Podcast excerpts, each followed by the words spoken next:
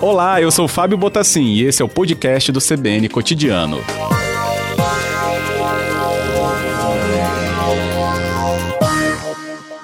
Daniel, boa tarde. Obrigado por nos atender.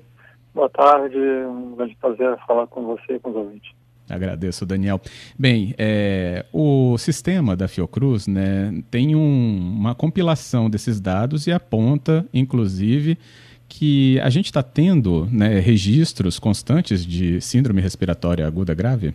Sim, nós fazemos um monitoramento que já vem de longa data, né? Não é só não é algo que começou esse ano, não, já começou há vários anos atrás, é a síndrome respiratória aguda grave. O que, que é isso? São uh, vários, pode ser vários uh, vírus que causam essa doença respiratória e que necessitam uh, internação hospitalar, né? Então, agora o esse ano aconteceu de nós temos essa pandemia né, do novo coronavírus, então há um predomínio muito forte do, desse coronavírus nesses casos de síndrome respiratória aguda grave. Né? Então é, é, um, é um indicador muito importante monitorar SRAG, né, que seria isso, né, síndrome respiratória aguda grave, para poder acompanhar a questão da hospitalização do, dos casos de coronavírus.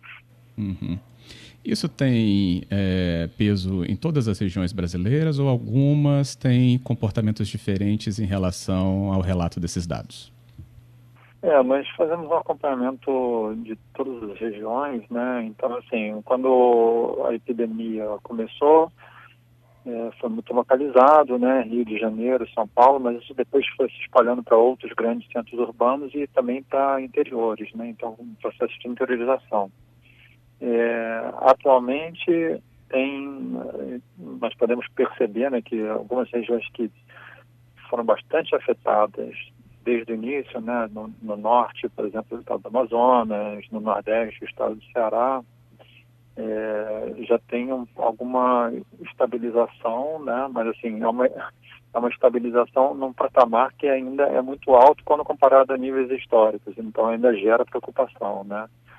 E tem outros estados que têm ah, alguma algum crescimento ainda, né? No Espírito Santo está num patamar alto, considerado por níveis históricos, mas eh, de certa forma num patamar estável, vamos dizer assim, né? Uhum.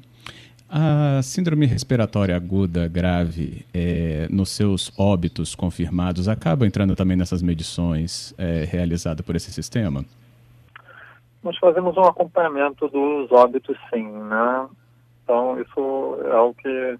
E, e, a, e o, o, número é bastante assustador, né? Situação bastante crítica, né? situação de óbitos, né? É, eu disse, né, que é um predomínio, né, do novo coronavírus nesses casos de síndrome respiratória aguda grave. Então, assim, desses óbitos, a grande maioria é conta do coronavírus, uma letalidade alta inclusive na população adulta, né? Que é, que é algo diferente do que você tinha antes, em comparação com, com o vírus de influenza, por exemplo. Mas o, a questão atualmente é que o, o, os dados de óbitos, né, você também tem algum atraso, porque é, tem, tem, tem a questão dos óbitos que são suspeitos e a questão dos óbitos que são confirmados e tem que passar por o teste. Então, assim, o, o, o número é muito alto, né? Agora, para dizer se o número de óbitos está crescendo ou diminuindo, essa questão do, do atraso limita um pouco, né? Para tirar uma conclusão a respeito disso. Uhum. Mas eles podem apontar, por exemplo, uma velocidade, né? De como isso está interagindo com a sociedade, né? Ou aquele local específico, né, Daniel? É, que os números estão altos, isso não tem dúvida, né? Então é bastante assustador, né? Agora, para você ter uma noção dessa velocidade, é, ter, é, seria ideal ter uma confirmação mais rápida, né? Ter um, uhum.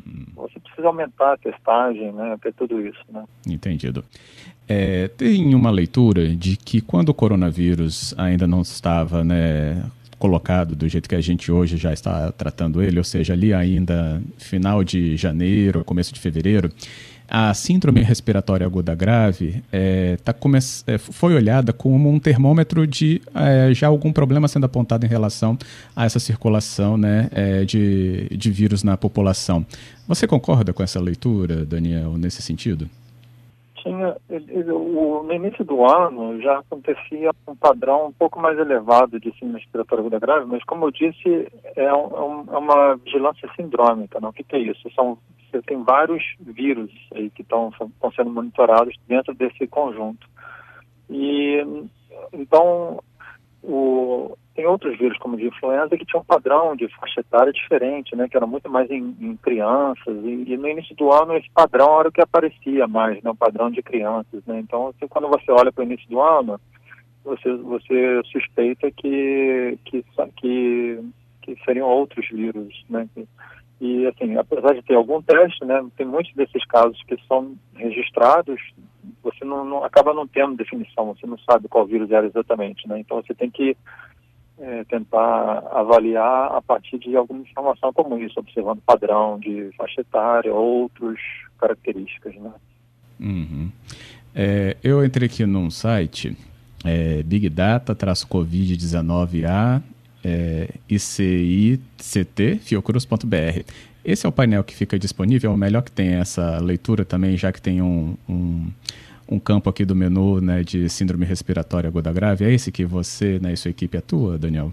É, esse, esse é um, um, outro sistema da Fiocruz que é o, para, relacionado para monitorar especificamente Covid e tem alguma informação de síndrome respiratória aguda grave, né? O, o site do Infogrip é o info.grip.fiocruz.br, uhum. né? Ah, ok. Bem, e são dados e que estão você, abertos, você, né? Pode, não, só estava falando que perdão? os dados estão abertos, né?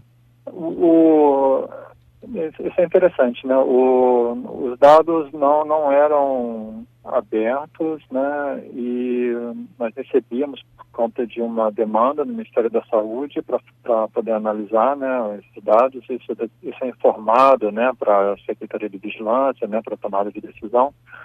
Então, nós processávamos e aí o dado que é processado, sim, está tá aberto. Então, está tá aqui, né? Tem um link no site que dá para ver, né? E o, uhum. agora, o, o, dado bruto aí tem que, tem, que, tem, que, tem que ser buscado no site do Ministério da Saúde e do DataSUS.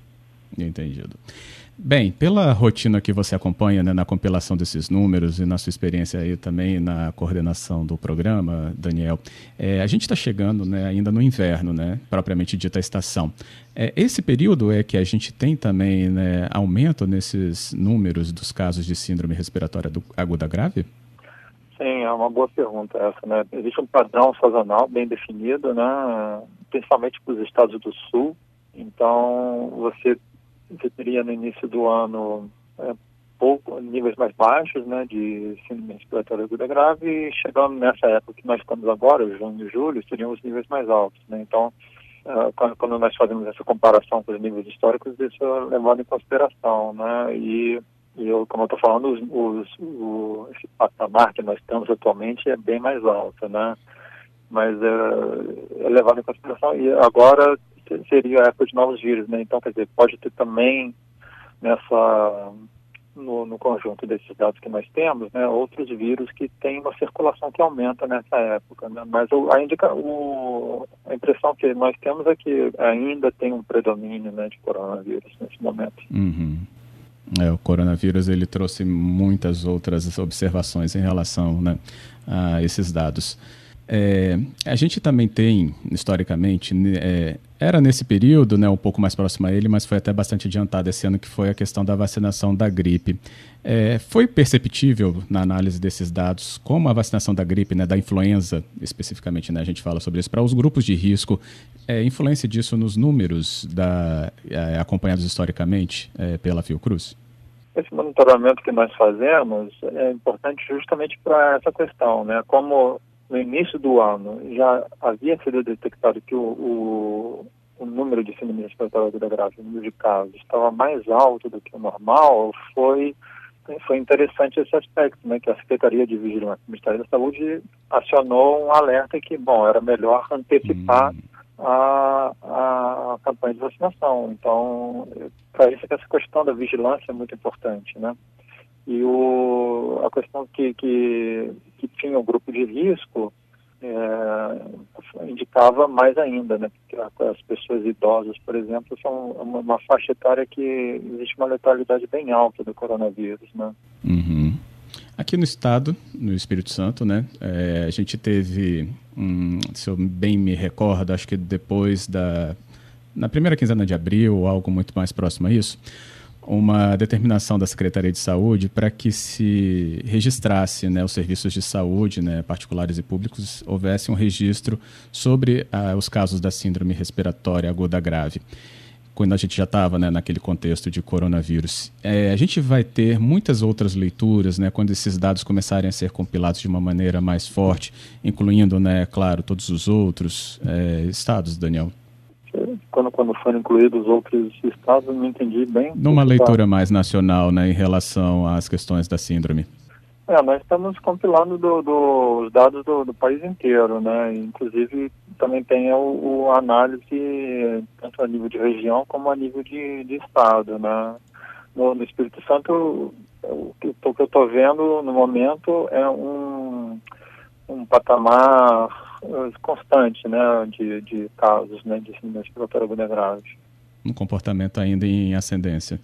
Você, como, como, como existe uma incerteza, né, o que é essa incerteza, né? Porque assim, tem dados que ainda estão para chegar né, das, das, últimas semanas, né? Então, uhum. Isso que, que eu estou querendo dizer que é essa incerteza, né? Mas assim, quando a gente olha para os números, eles eles dão, parecem que está mais ou menos constante, mas poderia, não se descarta um, um, um aumento, assim. É. Essa é uma questão bastante importante, né? Que tem alguns lugares que, alguns municípios, estados, em que já existe movimento de flexibilização, né? De questão de, de isolamento social, de é, a gente tem que levar em consideração que tem, tem que primeiro observar essa questão do número de casos, né, se está aumentando, diminuindo. Tem que, tem que olhar que isso aqui é um dado de internação né, hospitalar e está muito acima dos níveis é, históricos, né? Mas, claro, alguns lugares plantaram hospitais de campanha, né, aumentaram o número de leitos. Você vai ter que olhar se tem capacidade do sistema hospitalar, do sistema de saúde, para acomodar os casos que estão surgindo. E um terceiro seria aumentar o, a capacidade de testagem. Isso seria, esses três aspectos seriam importantes para você é, pensar em, em, flexibilização, né? Para você saber quantas pessoas já desenvolveram anticorpos, né? Para isso seria muito importante essa questão da testagem. Uhum. É, a gente tem também aqui uma proporção sendo feita né, num sistema baseado via IBGE, num sistema do IBGE que a Secretaria de Saúde implantou, chamado inquérito sorológico que aponta, né, via essa proporção, que usa justamente essas metodologias estatísticas, que o Espírito Santo teria, pelo menos até o último dado, porque a gente está passando pelo terceiro inquérito agora, ele vai terminar amanhã, é, teria pelo menos aí 200 mil é, moradores em contato com o vírus, né, já teriam, inclusive, esse contato com o vírus. O que perante a população né, inteira do Espírito Santo, de cerca de 4 milhões de habitantes, é considerado ainda muito pouco, né, Daniel? Sim, né? Então, você tem. Isso está acontecendo, você vê esse efeito no cidade do Rio de Janeiro, cidade de São Paulo, você um inquérito sorológico que aconteceu na casa de 2%, 3% apenas dos, da, da, população, né? E, e o, os padrões internacionais também, né? Assim, cidades como Madrid, na Espanha, você tem 11%.